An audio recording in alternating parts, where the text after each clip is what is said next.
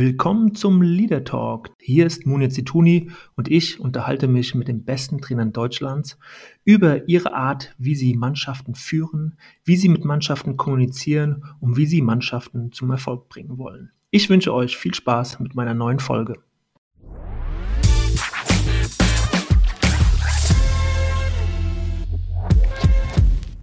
Ja, willkommen zu einer neuen Folge vom Leader Talk und heute ist mein Gast Thorsten Fink, wie immer oder wie so häufig virtuell zugeschaltet. Ich freue mich, dass wir heute über Themen wie Führung, Kommunikation reden. Thorsten, äh, sei gegrüßt. Ich hoffe, du bist gut aufgestanden heute und äh, freust dich auch auf dieses Gespräch.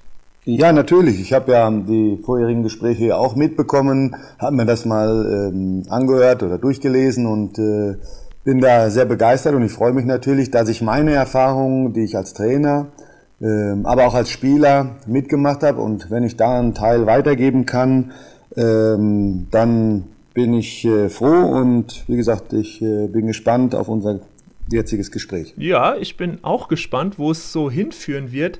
Ähm, so am Anfang, ja, manche sagen, okay, ein bisschen zäh, aber es liegt ganz viel drin, wenn ich so die Trainer auch nochmal vorstelle, welche Stationen sie tatsächlich schon ähm, inne hatten. Das ist sehr, sehr spannend, weil viele Dinge einem gar nicht mehr so gegenwärtig sind. Beispielsweise bei dir jetzt, Thorsten Fink und man schaut zurück, äh, wo du schon überall Trainer warst. Deswegen eine kurze Zusammenfassung deiner Trainerlaufbahn. Ähm, und dann kannst du vielleicht noch ein, zwei Sätze auch dazu sagen. Also, du warst ja zum Schluss deiner aktiven Karriere noch Spieler bei den Bayern-Amateuren und bist danach so ein bisschen als Hospitant bei Hermann Gerland eingestiegen, also ihm schon so ein bisschen über die Schulter geschaut, deinen Trainerschein gemacht und äh, hast dann deine erste offizielle Trainerstation 2006 beim FC Salzburg gehabt. Dort, dort hast du die zweite Mannschaft trainiert und bist gleich im ersten Jahr aufgestiegen in die zweite Liga, in die österreichische zweite Liga. Und das wurde dann dahingehend belohnt, dass du Co-Trainer wurdest von der ersten Mannschaft unter Giovanni Trapattoni. Ähm, danach ging es im Januar 2008 zum FC Ingolstadt, wo du den Verein nach wenigen Monaten in die zweite Liga geführt hast. Ja, und dann ähm, die Station in Basel 2009, eine sehr, sehr erfolgreiche Zeit beim Schweizer Doublesieger. Du hast mit denen den Pokal und die Meisterschaft gewonnen. 2011 auch nochmal die Meisterschaft. Und dann kam der Ruf vom Hamburger SV im Oktober 2011, wo du fast ähm, zwei Jahre dann warst. Ähm, und bis dann im Januar 2015 für ein halbes Jahr nach Nicosia. Also eine sehr, sehr kurze Zeit, ähm, um dann wenig später in Österreich anzuheuern, bei Austria Wien, wo du relativ lange warst, bis Februar 2018. Danach noch eine Station bei Grasshoppers Zürich und die letzte, ein Jahr zuletzt in Japan bei Wiesel Kobe, wo du unter anderem japanischer Pokalsieger geworden bist. Und seit September 2020 bist du sozusagen wieder in Deutschland. Thorsten, war das so gut zusammengefasst? Alles dabei? War gut zusammengefasst, ein paar Sachen haben noch gefehlt, aber wir wollen ja nicht jetzt hier. Aber es gibt, nee, die wichtigsten ja. Dinge sind halt immer, ich wollte halt irgendwann, äh, natürlich war mein Ziel, Trainer zu werden und der FC Bayern hat mir damals die Möglichkeit gegeben, nach meiner aktiven Karriere bei den Profis ja, reinzuschnuppern bei den Amateuren. Das heißt, ich habe noch äh, zwei Jahre dort gespielt, ähm, habe natürlich dann immer mir Gedanken gemacht, ähm, wie wie möchte ich dann halt in Zukunft ja. arbeiten oder was möchte ich machen. Und deswegen war es mir sehr wichtig, dass ich überall mal reingeschnuppert habe, dass ich auch mal eine Jugendmannschaft äh, mhm. praktisch trainiert habe. Das war mit Red Bull Salzburg äh, dann der Fall. Das war ja zwar die zweite Mannschaft, aber da waren schon 17-Jährige, 18-Jährige dabei und ich glaube äh, und ich bin überzeugt davon, dass es sehr wichtig ist, äh, überall mal reingeschnuppert zu haben, junge Spieler äh, gehabt zu haben, nicht gleich irgendwo anfangen in der ersten Liga, sondern ähm, oder zweite Liga, sondern vielleicht mal äh, ein bisschen tiefer zu gehen. Dann als Co-Trainer auch zu arbeiten bei Trapattoni, bei dem ich natürlich auch sehr viel mitgenommen habe. Das ist natürlich klar, er war einer der erfolgreichsten Trainer, äh, die es gibt oder ist einer der erfolgreichsten, hat glaube ich über 20 20 Titel schon erreicht und ähm, hat eine gewisse Erfahrung dann auch schon gehabt bei Red Bull. Ja, auf jeden Fall.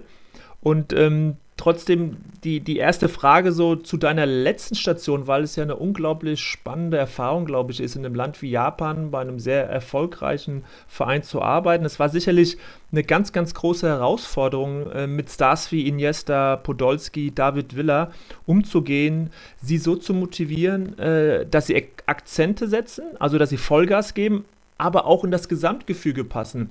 Wie hast du es hinbekommen, äh, ja, Spieler, wo viele vielleicht denken, naja, die sitzen das vielleicht aus, dann kommst du als junger, ehrgeiziger Trainer und willst natürlich den Erfolg. War das ein Spagat und was waren so deine Maßnahmen, um diese Spieler mitzunehmen? Ja, ähm, das ist sicherlich äh, immer die Kunst, dass man natürlich als Trainer irgendwo hingeht und äh, dann alle mitnimmt. Und ich möchte gar nicht von Motivation reden. Es geht ja immer darum, um, um, um Menschen zu inspirieren, um mhm. sie das geht ja nur, indem ich etwas vorlebe. Und äh, natürlich kann man mit dem einen oder anderen besser reden, wenn man dann auch selbst mal die Champions League gewonnen hat. Mhm. Ähm, sagen wir, so ein Iniesta hat dann schon auch, der weiß dann schon Bescheid, wer dann da hinkommt und so weiter. Aber das Schlimme ist immer dann, äh, du, oder nicht das Schlimme, sondern das Schwierige ist daran, wie kannst du ähm, ja diese Spieler aber mitnehmen? Du darfst ja keine Schwächen zeigen. Du kannst ja, wenn du da taktisch schlecht bist, dann werden die sagen, was erzählt er mir da? Oder wenn du auch, äh, da geht es ja mehr um, für mich geht es ja immer mehr um, um, die, um das Leben, um den Charakter, um das äh, zu zeigen, ähm, was wichtig ist im Leben. Und wenn, die, wenn sie das beachten, dann werden sie auch äh, erfolgreich Fußball spielen, weil dann werden sie Spaß haben an ihrer Sache und auch wenn sie älter sind und schon vieles erreicht haben.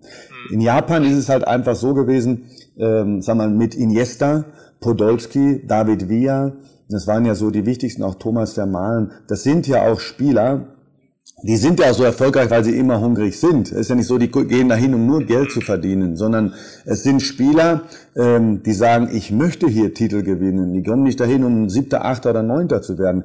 Dann spielen sie äh, ähm, auch langweilig, aber sie sind halt Top-Spieler, dann spielen sie auch vielleicht nicht so mit der Top-Motivation. Aber wenn ich, äh, wenn wir ihnen die, die, die Ziele geben, die Visionen geben für gewisse Dinge hier im Verein, und dann haben sie Spaß am Fußball und dann werden sie automatisch gut spielen. Es geht nicht immer nur um Motivation. Motiviert bin ich, wenn ich von einer Sache überzeugt bin. Also wenn, wenn ich in einem, du vergleichst ja immer ganz gerne äh, Vereine oder Fußballvereine mit anderen Unternehmen. Und so mache ich das ja auch. Ich gehe dahin und sage, ähm, wenn wir, wenn wir Spaß haben, wenn wir in eine Richtung denken, wenn wir, äh, wenn, wenn sie überzeugt sind von dem Verein, wenn sie Vertrauen haben von dem Verein, von dem Trainer, ähm, das ist das Wichtigste, denn denn äh, dann werden sie auch Spaß haben, wenn sie äh, am Fußball und dann werden sie einfach auch erfolgreich sein. Ähm, Eine Frage, da, weil du vorhin ähm, das auch angesprochen hast, äh, du kannst dir eigentlich keine Schwächen erlauben vor solchen Spielern. Ist so der Ansatz, dass du fachlich hundertprozentig vorbereitet bist, um zu zeigen, ich habe Ahnung von dem, was ich tue und nimmst die so mit? Oder sagst du, ähm, es muss schon auch auf der menschlichen, zwischenmenschlichen Ebene einiges passieren, damit du solche Topstars äh, auf deine Seite ziehen kannst? Ja, die sind, also so Topstars sind natürlich auch immer sehr kritisch mit gewissen Dingen. Wenn ein, also ich glaube aber, sie, sie legen Mehrwert auf die menschlichen Komponente, auf den Charakter. Mhm. Aber wenn du inhaltlich nicht überzeugst, dann hast du auch ein Problem. Ich glaube, wenn man mit Stars umgeht, dann muss man mit, äh, äh mit beiden oder bei beiden Dingen mhm. gut sein. Inhaltlich, also taktisch, äh, wie aber auch menschlich. Nur, das Wichtigste ist für die aber das Menschliche. Und ich, mhm. ich glaube, die, die Mannschaftsführung, also dieses People Management, ist für mich das Wichtigste, um, um erfolgreich zu sein. Und es, äh, da gibt es ja auch eine Harvard-Studie, die besagt natürlich, dass 85 Prozent erfolgreicher Firmen äh, von vom People Management oder People Skills, äh, äh, dass das das Wichtigste ist und nicht äh, äh, die Technik oder nicht das Design. Oder das Gehalt selbst, ne? Ja, ja, auch nicht das oder oder, sondern äh, äh, mehr oder weniger wie diese Wertschätzung. genau, Wertschätzung, aber auch Charakter äh, äh, zeigen an äh, wie ja eigentlich äh, das ist ja immer vergleichbar mit allen Dingen im Leben. Also wenn ich äh, in einem Betrieb von etwas überzeugt bin, dann werde ich da auch besser arbeiten. wenn ich das nicht bin, dann werde ich nachdenken. Und es gibt ja bekanntlich auch genügend Bundesliga-Vereine, wo das dann nicht der Fall ist. Wo man sich überlegt, ähm, was passiert hier eigentlich im Club? Und ähm, ich, ich bin immer äh, dafür da, auch um den Spielern zu zeigen, hier passiert gerade was im Club, hier wollen wir äh, die Marschrichtung, die der Club vorgegeben hat, weiterführen. Und dann sind sie auch überzeugt. Aber bei anderen Clubs oder bei einigen Clubs in, in, der, in der Liga oder in anderen äh, Ländern auch, äh, da passiert das halt nicht. Da, da, da denken die Vereine nur von heute auf morgen. Also es geht um endlich oder unendliche Dinge. Und unendlich denkt SC Freiburg zum Beispiel. Das ist eine Vorbildfunktion, wie man unendlich Erfolg haben kann. Das hast du schön beschrieben, finde ich, mit diesem endlich und unendlich. Mhm. Da gebe ich dir total recht. Ja, weil äh, sag mal, nicht erfolgreiche Firmen äh, arbeiten halt endlich. Die arbeiten vielleicht oder oder auch äh, Bundesliga-Vereine, die arbeiten aufs, nur auf das nächste Jahr oder nur auf die nächsten Monate oder nur auf das nächste Spiel. Aber der SC Freiburg zum Beispiel, der der sagt, wir gehen diese Richtung, wir wollen so einen Fußball spielen, wir haben diesen Trainer, wenn wir absteigen, das war vor zehn Jahren ja so, dann steigen wir mit dem Trainer auf. Warum? Wir sind überzeugt von unserem Konzept, von unserer Richtung und wir sind überzeugt von unserem Trainer, von unserem Sportdirektor, von unserem Präsidenten und wir gehen den Weg. Und auch von unseren Spielern. Und, äh, und so ist es auch in anderen Firmen. Und ich finde diesen Vergleich immer sehr gut. Ähm, jetzt ist es trotzdem eine andere Kultur gewesen in Japan, ein anderes Land, eine andere Mentalität. Jetzt ist es so, dass in Deutschland erwarten immer noch viele Spieler, dass Trainer auch autoritär handeln, dass es äh, einen Strafenkatalog gibt, dass es nach einer deftigen Schlappe auch mal ein Straftraining gibt. Das sind so bei vielen immer noch die Erwartungen bei Spielern im Umfeld. Wie ist es in Japan mit der Kritik, äh, mit der Fehlerkultur? Wie war diese Umstellung mit den japanischen Spielern, aber auch mit dem Umfeld in Kobe?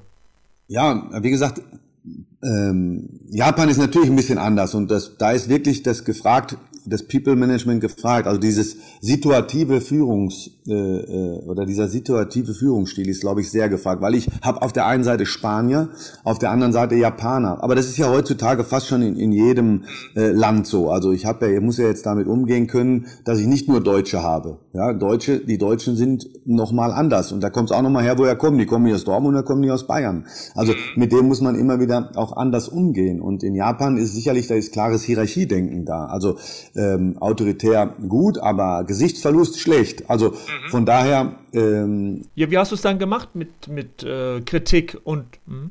Ja, ich, ich bin auf die Spiele halt sehr individuell eingegangen und, und ich glaube, dass man da ähm, schon ein gutes Gefühl haben muss in einer Mannschaftsbesprechung. Also es kommt immer darauf an. Ich glaube, dass man einfach konsequent sein muss. Das ist ganz wichtig. Und äh, äh, autoritär ist alles okay. Das kann ja auch alles gut sein. Es gibt ja auch andere Trainer, die sehr autoritär sind äh, in ihrem Führungsstil. Das ist ja auch okay und sie waren damit auch erfolgreich. Aber man muss auch immer wieder mit der Zeit gehen und man muss auch schauen, wie die einzelnen Spieler zu behandeln sind. Also sehr individuell die Spieler behandeln, doch viele Einzelgespräche führen. Ähm, und wie gesagt, ne, man muss als Trainer einfach auch ein gutes Gefühl mitbringen. Wie gehe ich in der Mannschaftsbesprechung, wie gehe ich den japanischen Spieler an und wie gehe ich den spanischen Spieler an? Wenn man jetzt so an dem Punkt mal auch über dieses Thema Profilbildung redet, dann ist es ja so, dass viele das so wahrgenommen haben, Mensch, Thorsten Fink, ähm, weg aus Deutschland, viele Stationen im Ausland und plötzlich wird aus diesem Umstand ja auch eine Stärke. Das heißt, dein Profil zeigt ja, dass du auf vielen Stationen mit vielen neuen Dingen gut umgehen kannst, dass du flexibel bist, dass du dich auf die Individualität der Spieler, der Kultur einlassen kannst und schwuppdiwupp sozusagen ist äh, das, was viele viele so vielleicht als Makel erstmal sehen, jetzt eine Stärke und etwas, was ein Argument hier auch sein könnte für viele Vereine, die sagen, genau so einen Trainer brauchen wir, der diese Flexibilität und diese Offenheit auch mitbringt. Ja, ich, äh, ich natürlich wünsche ich mir das, dass äh, viele es auch mal so sehen. Ähm, wie gesagt, ähm, Gespräch wäre immer ganz gut, um zu zeigen, was ich, äh, wie ich den Fußball sehe, äh, wie man ein Team führen sollte. Ich äh, äh, glaube, oder dass ein, ein Verein, der relativ groß ist, natürlich auch einen Trainer haben sollte, der gewisse Erfahrungen schon gemacht hat in seinem Leben und mit, mit manchen Dingen umgehen kann. Äh, wie ich das vorhin schon gesagt habe, wenn ich einen großen Club führe, dann kommen halt andere Dinge auf dich zu, als, als wenn ich einen kleinen Club führe führe, wenn ich in einer Medienstadt arbeite oder und so weiter. Und, ähm, und da hilft dir sicherlich die, die Vergangenheit als Spieler. Würdest du das sagen? Du hast es vorhin schon mal angedeutet. Also ein großer Titel, viele deutsche nationale Titel, Spieler gewesen. Das hilft dann schon. Ja, ich denke schon. In manchen Situationen hilft das, aber ich, war, ich bin trotzdem davon überzeugt, man muss nicht äh, äh, immer ganz hoch gespielt haben, um jetzt ein guter Trainer zu sein. Das sieht man, sieht man ja auch. Es gibt immer auch andere Beispiele. Ähm, sondern ich glaube, dass diejenigen, die jetzt ähm, lange Fußball gespielt haben, am Anfang einen kleinen Vorteil haben. Aber wenn sie das nutzen und sehr fleißig sind, das ist ja das Wichtigste, dass man sich ständig weiterentwickeln will und nicht nur darauf äh, beharrt, ich habe ja mal erfolgreich Fußball gespielt, jetzt bin ich ja ein guter Trainer. So geht's ja nicht. Das, das weiß ich auch. Also ich bin ja nicht, ähm, äh, ich glaube auch, dass das ist, schau mal, äh, wenn ein, ein Videoanalyst, ne, jetzt nichts gegen einen Videoanalysten, aber ein Videoanalyst, der, ich, ich glaube, dass in jedem Verein mittlerweile äh, ein Top-Videoanalyst ist, der dir taktisch ja. Alles sagen kann. Er sagt dir, okay, die bauen das Spiel so auf, die abkippen da Sechser links oder äh, äh, ich will Überzahl auf der Seite haben, die machen das so und so. Ähm, das weiß der auch. Also es geht ja nicht nur um die Taktik. Und ich glaube, das Wichtigste, wie ich das schon gesagt habe, ist dieses, wie führe ich eine Mannschaft. Sonst wäre ja jeder Videoanalyst ein Top-Trainer. Das geht ja nicht, weißt du? Äh, äh, sondern es geht ja um Leadership-Qualitäten, wie du das gesagt hast, sehr gerne. Und ähm, es geht um Führungsqualitäten. Und das heißt nicht, wenn ich jeder Videoanalyst, äh, der sich auskennt im taktischen Bereich, ist gleich ein guter Trainer, sondern Natürlich. der Trainer äh, muss Erfahrung gesammelt haben, muss ein gutes Gespür haben, ein gutes Gefühl haben, mit dem Präsidenten zusammenzuarbeiten, mit dem Sportregler zusammen, mit den Spielern, die Physios, äh, die müssen ja auch geführt werden. Ich kann ja einfach laufen lassen, die Ärzte, ähm, die Dolmetscher. Ja, was? Ich muss ja auch schauen, wer übersetzt hier was. Ähm, und da muss ich natürlich auch auf die Kulturen eingehen können. Und wenn ich da nicht äh, ähm, sagen wir, ein gutes Gespür habe dafür, wie man darauf oder darauf äh, ja, anspricht, wie man das moderiert, ähm, dann hat man ein Problem als Trainer. Mhm. Äh, eine letzte Frage noch zum, zum Thema Japan, weil das habe ich mich jetzt auch äh, ganz individuell immer mal gefragt. Äh, du hast viele Titel gewonnen in Deutschland. Wir feiern das dementsprechend im Verein, aber auch in der Mannschaft. Musstest du den Japanern, den japanischen Spielern noch ein bisschen Nachhilfe geben in Sachen ähm, Belohnung, Belohnungsrituale, Feierlichkeiten oder war das auch zünftig nach eurem Pokalsieg? Naja, also die, die Fans sind natürlich da nicht so, äh, sind ja keine Südamerikaner. Ich glaube, dass die genau. das noch besser können als jetzt äh, die Deutschen, aber auch jetzt die Japaner. Also äh, Japaner ist ja totale Unterschied. Aber trotzdem, wir hatten sehr viel Spaß zusammen. Ähm, ich habe äh, sicherlich den Pokal und Cup sehr genossen. Wir haben dann auch noch den Supercup gewonnen. Das heißt gegen den Meister noch. Das ist auch äh, ein schöner Titel. Ähm, und äh, vor allen Dingen, es war das erste Spiel im Olympiastadion, in dem neuen Olympiastadion, wo dann halt nicht in dem Jahr die, die Olympiade stattfand, sondern erst ein Jahr später. Ähm, also Eröffnungsspiel, ausverkauftes Haus, ähm, da war schon, die Stimmung ist sowieso gut. Also äh, äh feiern kann man, kann man besser, glaube ich. wir, haben so, wir haben so ein schönes Ritual gehabt, dass alle in einem Zelt waren. Alle haben sich irgendwelche Sachen angezogen, die wasserfest waren, äh, eine Taucherbrille aufgesetzt und dann haben sie äh, mit Bierflaschen rumgespritzt in diesem Zelt. Das war das Ritual der Japaner nach dieser Feier. Das ging aber dann eine Stunde und dann war das vorbei. Ah, das ist ja interessant. Also, dass man sich vorher nochmal äh, Taucherbrillen und wasserfestes Zeug anzieht, das ist äh, eine, eine Neuigkeit für mich jetzt. Sehr, sehr interessant, Thorsten. Ja, na, das fand ich jetzt auch ganz witzig. Also ich finde, das äh, war auch, äh, dann ist man zum Präsidenten gegangen, hat den voll gespritzt mit, äh, mit äh, Bier ähm, und so weiter. Und äh, dann, wie gesagt, es, es war so ein Ritual, glaube ich, wenn man etwas gewonnen hat dort. Und danach, ich, ich wollte eigentlich noch feiern gehen äh, äh, mit allen Leuten, aber da war um ein Uhr war das dann vorbei. Wir hätten natürlich bis morgens gefeiert, das ist auch klar. Natürlich. Mhm. Und äh, ja, ich habe ja nichts mehr gefunden, wo man dann auch hingehen konnte. Das war jetzt das Einzige. Aber wir haben trotzdem Spaß gehabt und die, äh, schau mal am Ende, wenn ich dann mit dem Iniesta rede äh, und ja, man bedankt sich natürlich für, für das und er kommt dann und sagt dann hinterher, äh, Trainer, Sie haben mir sehr viel mitgegeben. Und das, er meinte ja gar nicht das Taktische, äh, wo wir das ja alles drauf haben, das ist ja nicht das, das Problem, sondern es geht um, ums Leben, äh, gewisse Dinge, äh, Ratschläge, aber auch um, er hat mit, mit, äh, mit Wissel Kobe die ersten Titel geholt, die für den Verein jemals geholt wurden. Und das als Kapitän dieser Mannschaft. Er hat mir gesagt, mit Barcelona war das ja normal, das ist für mich ja nichts mehr Besonderes gewesen, Titel zu holen. Und aber jetzt bei einem anderen Verein in dem Alter als Kapitän nochmal Titel zu holen, in eine Mannschaft zu führen, das hat mir was Besonderes gegeben und deswegen vergisst er das auch nicht. Und das tut mir gut. Und wenn wir dann Absolut. Am Ende auseinandergehen und jeder nimmt das mit, dass es äh, menschlich top war, ähm, äh, wie ich ja gesagt ja, habe. Hervorragend. Ne, dann ist es für mich absolut, äh, äh, dann ist es meistens, dann ist es auch eigentlich immer erfolgreich gewesen und dann äh, gibt mir das viel, viel mehr als alles andere. Mhm. In Basel, Thorsten, warst du sehr erfolgreich, hast das Double geholt und ein Jahr später auch nochmal die Meisterschaft. In dem Jahr des Doubles äh, habe ich recherchiert und habe hier was ganz Interessantes gefunden in puncto Motivation. Du hast damals deinen Spielern einen Brief geschrieben. Der kursiert tatsächlich auch im Internet. Ich glaube, äh, Benny Hugel hat den dann bei einem Interview mal gezeigt. Und du hast äh, diesen Brief abgeschlossen mit äh, den Zeilen, und ich zitiere jetzt Thorsten Fink: Männer, die Zukunft hat viele Namen. Für die Schwachen ist sie das Unerreichbare, aber wir sind stark. Für die Furchtsam ist sie das Unbekannte, aber wir sind mutig. Für die Tapferen ist sie die Chance, und die werden wir nutzen. Holt euch diesen Pott, ihr habt es verdient. Gezeichnet Thorsten Fink. Ja, ja gut, das ist ja nicht mein, mein Zitat.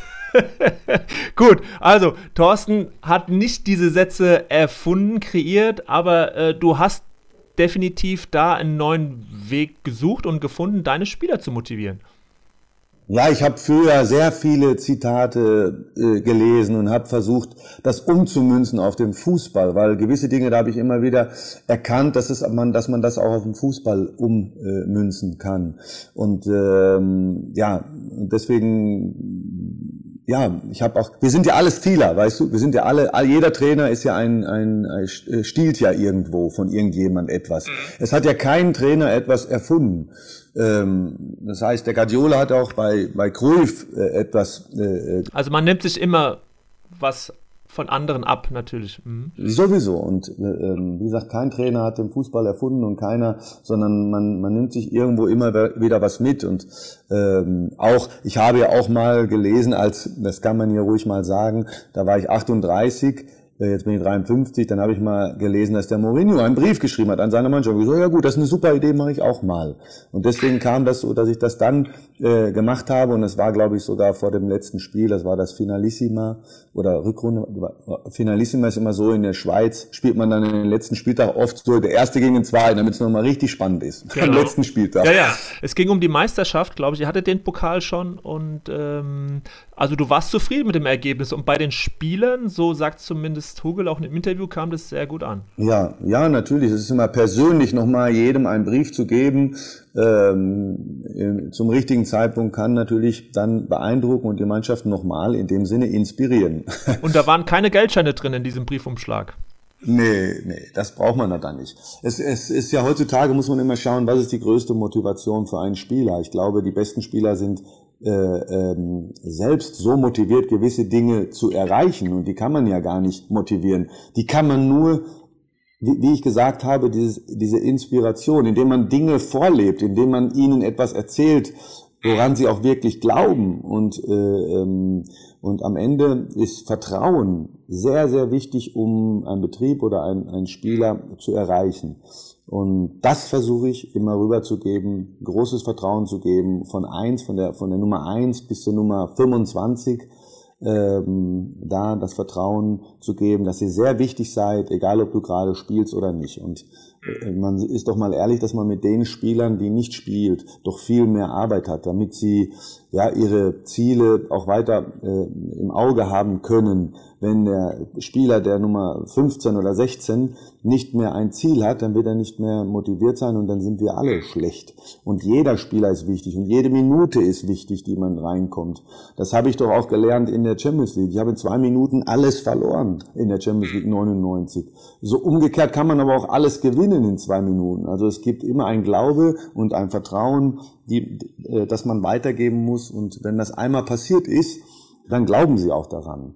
Und so war das in Basel. Wir haben in Basel, wir sind ganz schlecht äh, angefangen. Ich war kurz vor Entlassung oder äh, ähm, Freistellung, wie man, wie man das immer nennen will. dann kam das Schlüsselspiel in Bellinzona, wir haben das Spiel gedreht und danach haben wir alles gewonnen. Wir waren mal zehn Punkte hinterm Tabellenersten und am Ende sind wir Meister geworden. Und das war eine, eine ganz ähm, besondere Saison. Wir haben, glaube ich, die meisten Tore dort geschossen ever. Ähm, und ähm, wir waren ein verschworener Haufen. Und das ist das, das äh, äh, A und O. Ja, finde ich schon. Mhm. Ja. Also du bist jemand, der sich gern, ja, der gern über den Tellerrand schaut, auch in Sachen Motivation, also diese Briefidee. Du hast dann auch später in Ingolstadt, äh, wo du dann aufgestiegen bist in die zweite Liga, hast du auch mal den Extrembergsteiger Wolfgang Fasching für einen Vortrag eingeladen. Ähm, und der hat über Teamgeist gesprochen, ich glaube auch wahrscheinlich über, über Zielerreichung, natürlich auch als Bergsteiger. Hast du das Gefühl, dass, äh, dass die Spieler insgesamt für sowas erreichbar sind damals? Wie siehst du es heute? Ja, damals ähm, glaube ich noch nicht ganz so. Also er hat gewisse Dinge erzählt, er hat auch Videos gezeigt von seinem äh, ähm, ja von seiner Tortur, die er da hatte, Race Across America. Ähm, ich glaube, dass das ja ganz andere Belastungen sind und dass die Mannschaft einfach mal sehen sollte, was die Leute leisten und nicht das, was wir da machen. Das ist für das, was wir machen, das ist, war ja dann Pipifax in dem Sinne. Ähm, es geht natürlich auch um Motivation. Ähm, ich glaube aber heutzutage sind die Spieler offener für solche Dinge.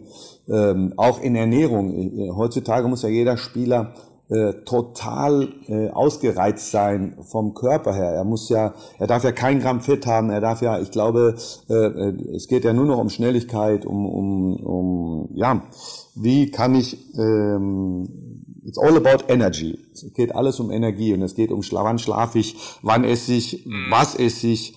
Ähm, ja, äh, jeder hat seinen eigenen. Also diese Optimierung, dieses. Genau, jeder hat seinen eigenen Athletikcoach oft. Äh, ähm, äh, noch arbeitet, noch nach dem Training, nachmittags zu Hause und so, eigentlich dahin, ähm, dass es wirklich kein Zwei-Stunden-Job ist, sondern schon wirklich äh, ein Ganztagsjob.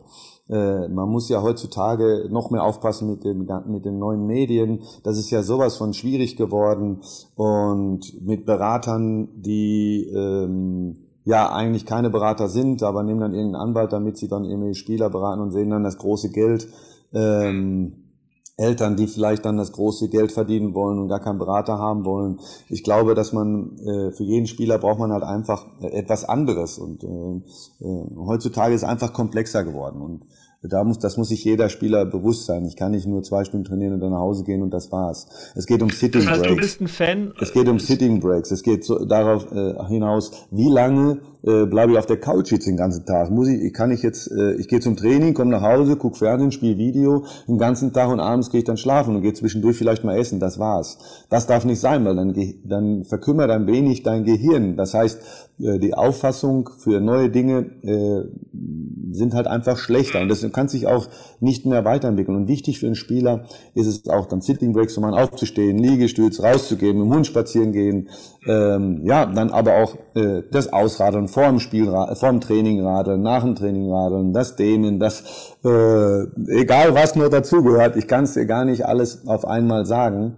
Ähm, und da musst du heute schon ähm, top sein, wenn du weiterkommen willst. Und ich glaube nicht mehr, dass ein Spieler heutzutage, der einfach nur zwei Stunden zum Training geht, nach Hause geht, ähm, ähm, sehr erfolgreich auf lange Sicht sein wird. Kurzsichtig, fristig kann das natürlich sein. Ja, da hast du meine Frage schon beantwortet, weil äh, es, es, gab ja dann, also immer mal wieder Trainer, die das natürlich auch medienwirksam gezeigt haben. Mensch, die Spieler, das sind Arbeitnehmer, die brauchen hier ihre Zwölf-Stunden-Tage, äh, die sind den ganzen Tag auf dem Trainingsgelände. Und dann gab es auch Trainer, die gesagt haben, naja, man muss es nicht übertreiben, die Spieler müssen auch einen Abstand gewinnen zu dem Job, die brauchen ihre Ruhephasen, man muss die auch mal in Ruhe lassen. Und äh, natürlich gibt es dann auch die Mischung dazwischen, aber du äh, sprichst dich auf jeden Fall schon dafür aus, dass die Spieler mehr gefordert werden müssen, also von sich selbst, einfach um den Anspruch äh, ja, gerecht zu werden, aber auch ähm, von außen sozusagen, dass der Trainer oder ja, das Trainerteam dafür sorgt, dass die Spieler ähm, gewisse Aufgaben bekommen über, über die Woche, über die Tage. Ja, es geht auch, ähm, ich glaube, heutzutage sind, werden, die Spieler wachsen ja ganz anders auf. Ähm, es geht ja immer um, ähm, äh, ja, wie sagt man es, viele Spieler glauben mir, haben früher daran nicht geglaubt, dass es gut ist, äh, wenn man vielleicht drei oder vier Stunden vorm Spiel ist und nicht erst anderthalb Stunden vorm Spiel oder äh, was man da isst, dass du, dass du keine raffinierte Kohlenhydrate essen sollst, sondern reine Kohlenhydrate, die sind ja äh, viel besser, es geht um Insulinspiegel und so weiter. Und heutzutage ähm, sind die Vereine oder viele Vereine ja schon äh, viel schlauer ge äh, geworden. Und da, wenn man jetzt bei Red Bull äh, sieht, die Jungs sind ja damit aufgewachsen. Ja, äh, mit diesen Dingen, so dass sie überhaupt keine Veränderungen haben. Die Problematik war doch früher, ähm, ich habe das in Hamburg ja auch schon alles gemacht und das war schon oder in Basel. Ähm, die Problematik ist so die, der natürliche Widerstand gegen Veränderungen. So, ich habe jetzt zehn Jahre Fußball gespielt. Jetzt kommt ein Trainer, ich bin 29 Jahre, der sagt, du darfst jetzt nicht mehr Spaghetti Bolognese zwei Stunden vorm Spiel essen. Dann sagen die, ja, spinnt der? Ich bin, also, die sagen das aber erst, wenn sie dann mal verloren haben und mhm. war nicht gut drauf. Das heißt, sie haben schwere Beine bekommen, aber es lag ja gar nicht daran, äh, dass sie vielleicht ähm, dreieinhalb Stunden vorm Spiel was gegessen haben oder vier Stunden und dass sie vielleicht äh, keine Spaghetti Bolognese gegessen haben, sondern mehr oder weniger eine Süßkartoffel, äh, äh, die eine reine äh, äh, reine Kohlenhydrate sind und äh, Problem, die Problematik liegt ja nicht daran. Und die Problematik sagt, das Gehirn sagt dir, das ist doch scheiße. ja, wenn das Gehirn aber sagt, das ist scheiße oder das ist schlecht, wenn man es so ausdrückt, nicht scheiße ist ja, aber ist schlecht, ähm, dann, dann suchst du auch danach. So ist es. Und dann spielst du auch nicht gut. Aber, aber wenn die Spieler damit aufgewachsen sind, wie bei Red Bull vielleicht, oder was, was esse ich und so, ich muss nach dem Spiel, nach dem Training, muss ich am Nachmittag noch was machen für mich. Da sind sie offener natürlich. Richtig. Und das ist, das ist heute so der Fall und deswegen geht das auch mehr in diese Richtung. Und Cristiano Ronaldo macht's ja vor. Also ich meine, der, der Junge ist einfach hundertprozentig da und das kommt ja nicht von irgendetwas. Also es kommt ja, er hat ja was gemacht dafür. Und ich glaube, dass er das beste Beispiel ist dafür. Ich habe beim letzten Gespräch, äh, mein Gast war Mirko Slomka, eine neue Rubrik quasi erfunden. Das ist eine Entweder-Oder-Fragerunde, Thorsten. Und deswegen, ähm, ja, fünf kurze Fragen und du kannst dich für eins entscheiden, für beide oder für keins, je nachdem, wie es für dich klingt. Ähm, mal sehen, wie weit wir da kommen. Ja, Thorsten, also Ruhrpott oder Berge? Beides. Musst du erklären. Naja, weil ich beides toll finde. Ich bin im, im Ruhrpott liegen meine Wurzeln und ich finde die Leute sehr, sehr gerade, korrekt und ich mag das sehr. Und, äh, es, und die Berge, ja, ich fühle mich hier in Bayern wohl, weil meine Kinder sehr sicher sind, weil meine, weil ich hier über, weil ich alles machen kann. Hier, sind viele Berge, hier sind Flüsse, äh, also äh, Seen. Äh, ich bin schnell in Mailand und ja, sie sind auf einer guten Schule und deswegen mag ich beides sehr gerne. Und ich habe meine erfolgreichste Zeit einfach hier in Bayern gehabt. Genau. Olympiastadion oder Allianz Arena? ja, äh, meine erfolgreichste Zeit war im, im Olympiastadion, aber ein Spiel habe ich machen dürfen in der Allianz Arena. Deswegen Allianz Arena, ähm, weil ähm, die Allianz, also wir hatten im Olympiastadion in der Champions League 13.000 Zuschauer äh, gegen Rosenborg Trondheim. In der Allianz Arena in der Champions League, da gibt's das nicht mehr. Und deswegen bin ich für moderne, gute Stadien. Ähm, aber natürlich liebe ich das Olympiastadion, weil meine erfolgreiche Zeit da ist. Aber ich sage jetzt einfach mal Allianz Arena aufgrund, dass man auch in die Zukunft hm. äh, denken sollte. Schauen muss. Ja. Anzug oder Trainingsklamotten? ja, am Spielfeldrand lieber Anzug. Wieso? Das hast du doch nicht gesagt, dass ich wieso, wieso wirklich ich soll antworten. Äh, ja, äh, also ja, weil ich, weil ich immer auf mich geschaut habe als Spieler und ich fand immer, wenn ein Trainer mit Anzug da stand, fand ich immer, da habe ich mehr Respekt vorgehabt. Ähm, äh, Trainingsanzug ist einfach bequemer, das verstehe ich auch, aber ich fühle mich sehr wohl in einem Anzug und äh, ich glaube, dass die Spieler doch mehr äh, zu jemandem aufschauen, der im Anzug da steht. Okay. Giovanni Elber oder Robert Lewandowski? Und wenn ich das nochmal sagen darf, ich glaube auch, dass ich eine Außendarstellung für den Verein habe und äh, dem komme ich besser gerecht, glaube ich, wenn ich mit, mit dem Anzug da stehe. Ich glaube, dass jeder Verein doch stolz Zum Spieltag, genau. Genau, zum Spieltag, ja. Trainingsanzug ist klar, auf dem Platz zum Training sowieso Trainingsanzug, ist ja natürlich klar. Ähm, Lewandowski oder? oder Giovanni Elber? Ja, Giovanni. Nein, Giovanni ist ja mehr oder weniger, äh, das sind ja schon fast Freunde von mir. Also wir hatten eine erfolgreichste äh, Zeit zusammen. Als Spieler ähm, ist natürlich klar, dass äh, Robert Lewandowski ja mehr erreicht hat in dem Sinne. Äh, er hat ja alle Rekorde jetzt auch gebrochen und der komplettere Spieler vielleicht am Ende ein bisschen Kopfballstärker. Ähm, Giovanni ein bisschen verrückter, ein bisschen Brasilien-Zauber mit reingebracht, ähm, war vielleicht ein Stück weit äh, witziger für die Mannschaft vielleicht, ein Spaßvogel und wie gesagt, hat mit ihm viel erreicht und deswegen äh, fußballerisch für Lewandowski und äh, ansonsten äh, für Giovanni Elba. Deswegen sage ich beide, okay? Mhm. Okay. Ähm, beim Auslaufen am Sonntag als Trainer dabei sein oder zur Familie fliegen? ja. Naja. Äh, du weißt, worauf ich anspiele. Ja, ja, das wurde ja ein bisschen so korportiert. Äh, äh, ich war natürlich dabei, aber bin danach zur Familie geflogen. Ich war schon beim Auslaufen. Da soll ich dabei sein? Ich laufen kann ich sowieso nicht. Ich war in der Kabine noch. Äh, das habe ich aber öfter so gemacht, weil wenn man ausläuft im Wald ähm, und ich kann nicht mitlaufen, ähm, dann äh, ja, dann ist es vielleicht mal gut, man bleibt in der Kabine sitzen, bin danach zur Familie gefahren. Ähm, in dem Fall kommt tritt der Fall wieder ein. Ich habe aus den Dingen gelernt. Damals war ich auch 40 Jetzt bin ich 53 und habe 13 Jahre Trainertätigkeiten hinter mir und würde das heute so aber nicht mehr machen. Dann würde ich mit dem Fahrrad nehmen, mitfahren und wenn dann eine Krisensituation herrscht, dann würde ich auch nicht zu meiner Familie fliegen, die in dem Moment mal in München war, äh, sondern dort bleiben. Also wie gesagt, lernen. Für, die, für die Zuhörer nochmal, äh, die Entlassung beim HSV wurde unter anderem, muss man wirklich sagen, unter anderem damit begründet, dass du nach einer 2 zu 6 Schlappe gegen Dortmund am Morgen danach nach München geflogen bist zu deiner Familie und beim Auslauftraining nicht dabei gewesen sein sollst. Jetzt wissen wir, du warst da in der Kabine, bist aber dann eben nach München geflogen. Genau, danach. Ja.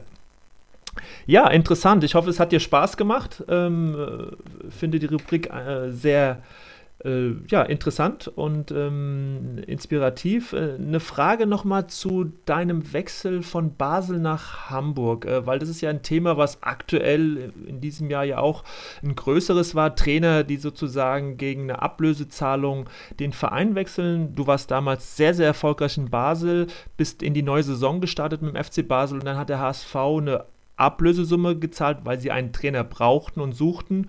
Und du bist eben äh, aus der Schweiz nach Hamburg gewechselt. Äh, wie denkst du heute über die Situation? Ja, damals waren es ja noch andere Zeiten. Ähm, ich glaube, also wenn, wenn, wenn ein Trainer irgendwo anfängt und schreibt sich eine äh, Ausstiegsklausel rein, dann ist der Vertrag erfüllt worden. Das heißt, wenn jemand diese Ausstiegsklausel zieht, ich meine, es ist ja nicht so, dass der Trainer das reinschreibt, sondern da kommt der Berater und sagt, wir machen mal eine Ausstiegsklausel und wenn die der Verein darauf eingeht, dann ist es nun mal so. Und wenn der Verein, also eine festgeschriebene Ablösesumme von, was weiß ich, sieben Millionen war das, äh, vielleicht jetzt bei Rose.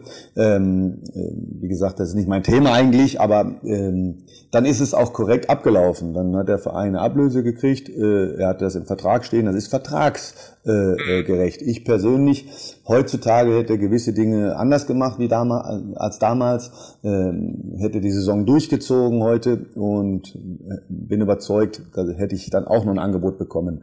Ähm, ich war 40, nee, damals war ich, ja, 38, 42, 43, ja, ähm, wo ich dann, äh, wo ich das dann gemacht habe. Aber damals war auch der FC Basel, sag mal, ähm, ein toller Verein, wir haben vieles erreicht. Die Spieler wurden aber älter. Ich habe eben ein schlechtes Gefühl bekommen und ausgerechnet da kam der, der HSV ähm, und, äh, und der HSV ist nicht irgendein Verein, das ist ein Verein mit 75.000 Mitgliedern, glaube ich. Ähm, äh, das ist einer der erfolgreichsten Vereine, die es äh, je gab in Deutschland. Also war ja, waren ja Meister, alles haben ja alles erreicht äh, mal in der Vergangenheit. Und ich habe damals gedacht, das war meine Riesenchance.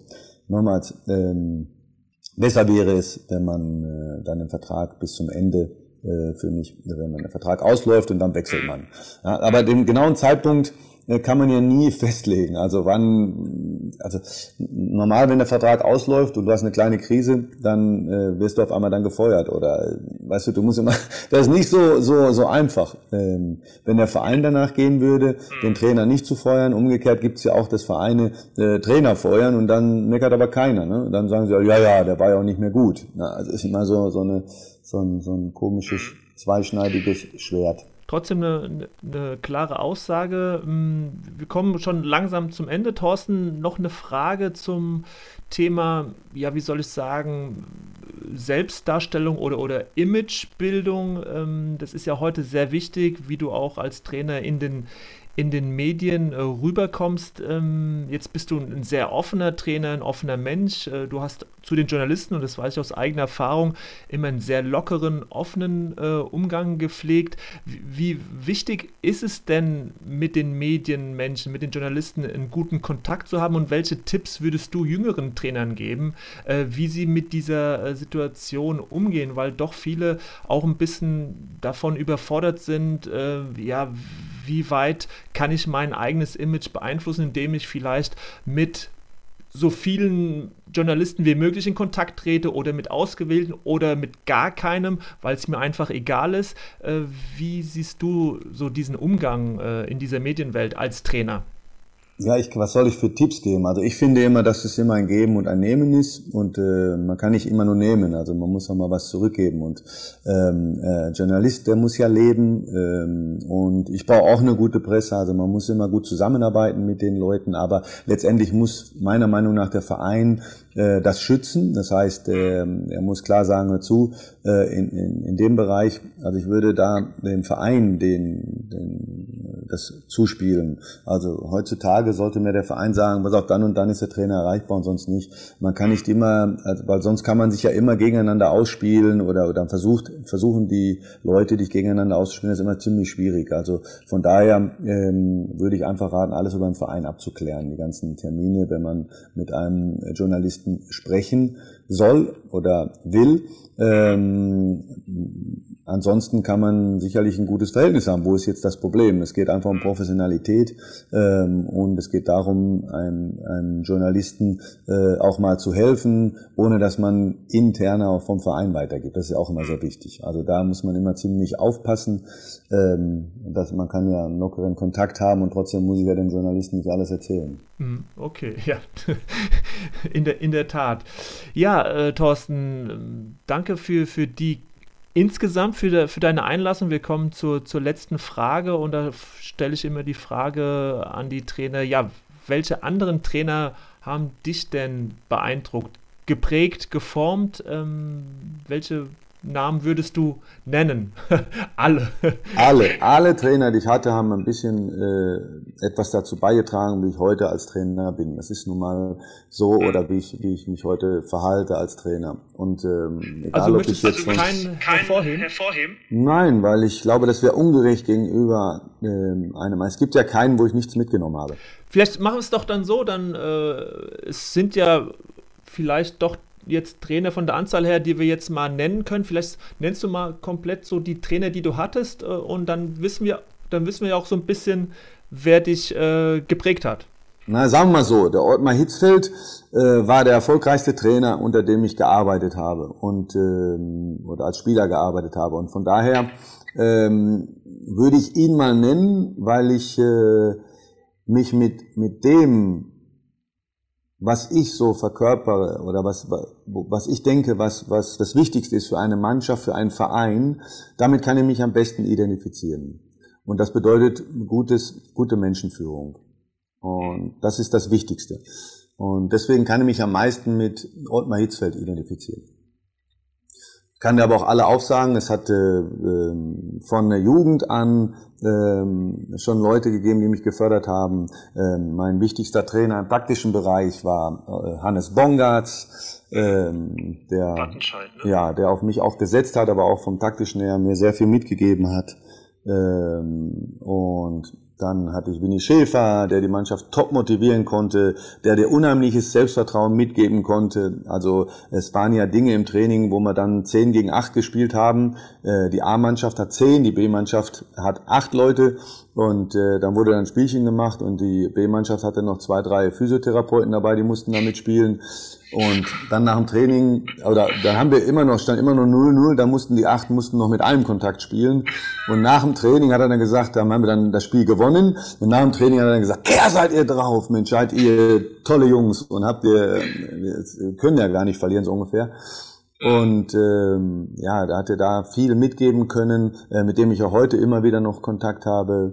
Ähm, ja, Trapattoni auch viel im taktischen Bereich, gerade in der Defensive mitgenommen, aber auch menschliche Komponenten mir mitgegeben, die ich sehr, sehr wichtig fand. Und er, er war sehr emotional, aber typisch Italiener ähm, aber im taktischen Bereich defensiv sehr viel und äh, wie gesagt, aber auch einen guten Charakter, Menschlichkeit, sehr wichtig. Und dann am Ende dann natürlich äh, Hannes Bongartz. Von Hermann Gerland habe ich gelernt, ähm, ja, mitgenommen, weil ich war nicht, ich habe nicht dort hospitiert, ich habe ja gespielt unter ihm zwei Jahre. Man hat das, wir haben das dann so ein bisschen so auch dargestellt, weil ich musste ja meinen Trainerschein machen. Natürlich haben wir, ich mit, mit Hermann Gerland mich viel unterhalten über Fußball und ähm, da ging es halt immer wieder um, wer bei ihm durchkommt, der ist wirklich gut, weil, äh, weil, weil, weil bei ihm kommen nur die Guten durch. Also die, die charakterlich schwach sind in dem Sinne, die schaffen es nicht. Die können fußballerisch noch so gut sein. Und äh, solche Dinge, da, äh, das mochte äh, Hermann Gerland sehr, sehr gerne. Wo ich auch sage, hat er gar nicht Unrecht. Also es gibt ja gewisse Leute, die setzen sich am Ende durch, gegen Widerstände durchsetzen, mhm. ist sehr, sehr wichtig.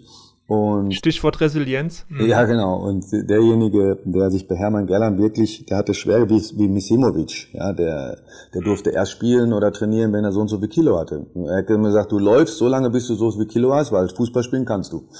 Und andere hätten vielleicht aufgegeben, aber er war charakterstark in dem Sinne und hat gesagt, ich zeig's dem Trainer. Und dann am Ende hat äh, Hermann Gerland ihm geholfen, eine gute Karriere zu schaffen, zu machen, ähm, aber auch äh, der Misimovic hat gezeigt, dass er gegen Widerstände äh, äh ankämpfen kann. Und das ist, ähm, glaube ich, auch gut. Also das fand ich auch sehr, sehr gut.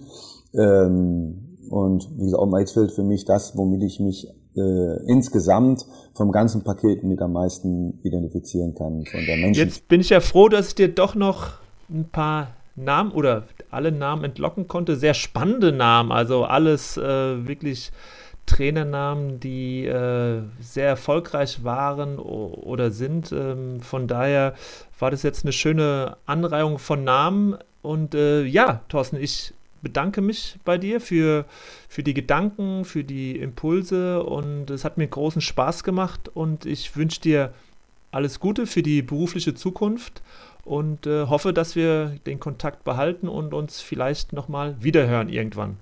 Ja, auf jeden Fall. Hat mir auch sehr viel Spaß gemacht, weil ähm, ja weil du nicht die typischen Fragen stellst, sondern du schaust auch über den Tellerrand hinaus und äh, sagst, äh, fragst mich auch Dinge, die ich jetzt auch ähm, jetzt nicht so gewohnt bin, aber wo ich dich auch gerne mal erzähle. Ja, also mhm. ja, es war ein, ein schönes äh, Tischtennisspiel, ein Ping-Pong-Spiel, wo wir uns die Bälle hin und her äh, geschlagen haben. Von daher äh, hoffe ich, dass dieses Gespräch, dieser Leader Talk viele, viele Zuhörer finden wird.